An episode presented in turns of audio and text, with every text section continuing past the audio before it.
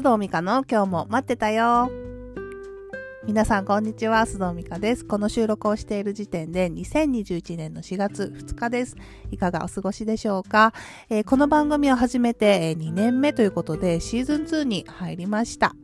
日本では進学や進級、まあ、社会人でも入社ですとか、まあ、移動の時期ですよね。え日本でも9月入学がいいのではという議論がね、昔からありますし、まあ、利便性を考えるとその方がいいなと私も思うんですけれども、これ何ですかね、やっぱりこう当たり前のように自分にこうもう染みついてしまっている、こう春ね、この自然が芽吹く頃に、私たち人間も何か同じように始めるっていうのが、この習慣がですね、なかなかちょっと離れがたい、変えがたいものだなとも思っててしまいます。皆さんはいかがでしょうか？えー、では今日も皆さんにとって少しでも気分転換になるような時間をお届けしたいと思いますのでどうぞ最後までお付き合いください。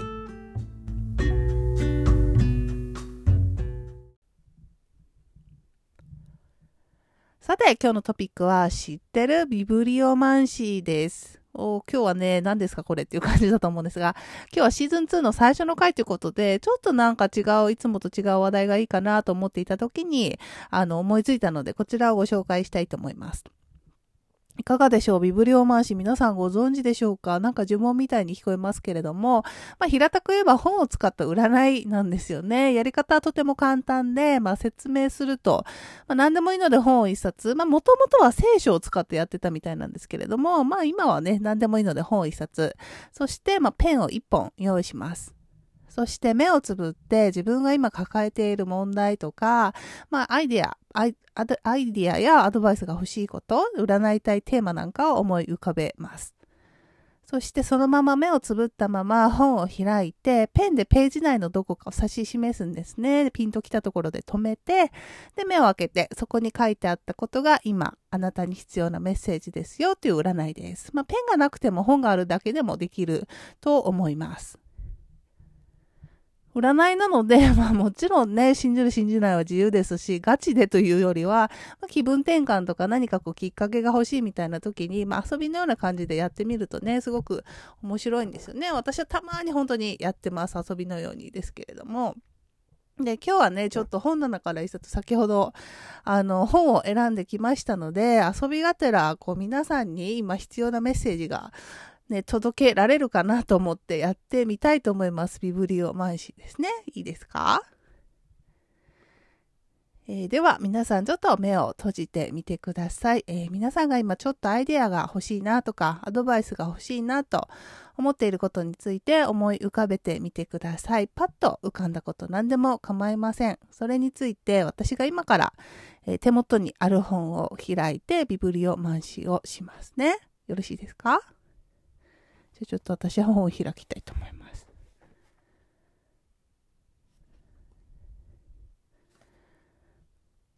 はい。では、なるほど。じゃあこれをちょっと今指し示したものを今読みたいと思います。いいですか？えー、日本人の場合は異性を通じて自分の世界を広めるということをもうすっかりやめてしまうというのもあるんですね。細かいことを調べて学者になっているとかね。エロスが違う方を向いているのです。エロスを女性に向けるというのは、相手を生きている、相手は生きているからこれはなかなか大変ですけれども、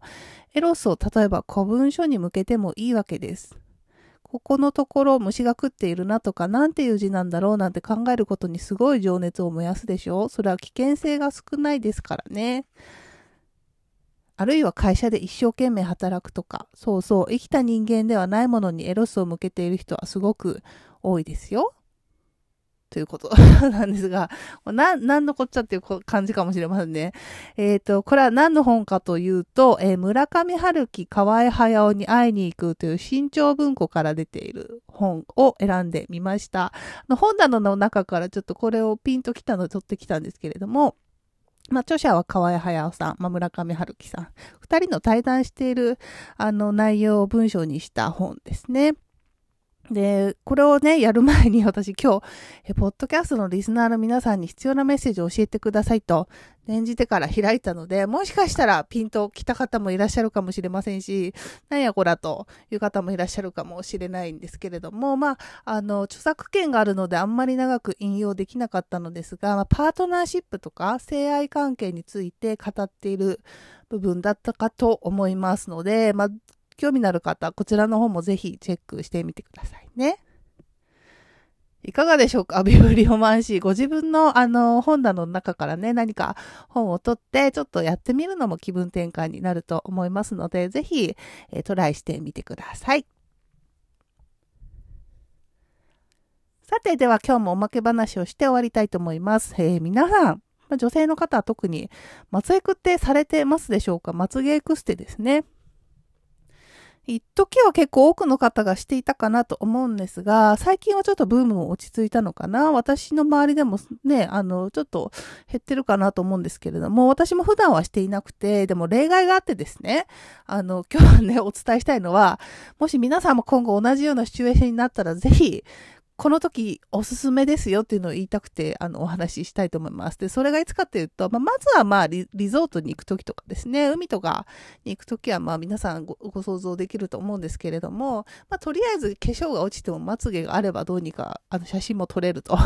いうのと、もう一つのシチュエーションは、あのね、えっと、今です。今というのは、すいません、私の今で、出産前なんですね。で、これ経験ある方はお分かりいただけるかと思うんですが、まあ、出産直後ってね、もうすっぴんでヨレヨレしてるんですけれども、もう絶対、絶対生まれたばかりの赤ちゃんと写真撮るんですよ。撮ってくださいってなる、なりますしね、看護師さんも、あの、助産師さんが撮ってくださるんですけど、あの、しゅ、あのね、あの、まあ、それもあるし、あと何でしょうかね、あの、まあ、出産後も1、2ヶ月は基本家で過ごしつつ、まあ、赤ちゃんのお世話をしながら、あの、過ごすってことになるんですけれども、この時も基本ね、やっぱすっぴんかつ家着みたいな状態なんですが、赤ちゃんと一緒に写真撮ったり、やっぱ親しい友人がね、訪ねてきてくれたり、結構この自分の姿を晒す機会が多いんですよ。で、別に気にしない方とかもちろんいいんですよ。で、お肌が綺麗とかね。全然それならいいんだけれども、まあ、すっぴんで写真を撮るのがね、もうちょっときついかなというお年頃になってきた場合は、もう松江区してるだけでどれだけ、どれだけ写真が違うかみたいな。で、特に赤ちゃんを抱っこしてね、こう、節目がちになっている、何ですかね、あの、なんですかね、こう、あり、あり、あるあるな写真を撮ったりする機会が多くなるんですけれども、その時にまつげがあるとね、多少は自分でこう自分の写真に OK が出るというかですね、そんな感じになるので、あの、ぜひおすすめです。皆さん、もし今後、あの、出産されるという方がね、あの、いらっしゃったら、あ、そういえばミカさんすごい松江区進めてたなっていうのをちょっと思い出していただきたくて熱弁してみました。私、前回の出産前にいろいろしたんですよね。準備、万端に、万端にしたりとか、まあ、産後ね、なかなかやっぱり行けなくなりそうな大人だけが行くようなちょっとお店に行ったりもいろいろしたんですけれども、結局一番自分がぐっまあ、グッジョブだったなと思ったのは、松江区でしたね。なので、まあ、今回もね、ちょっと様子を見つつ、体の体調を見つつ、行けそうだったらぜひ、あの、松江区しに行きたいなと思っていますよ、という、まあ、どうでもいいお話でした。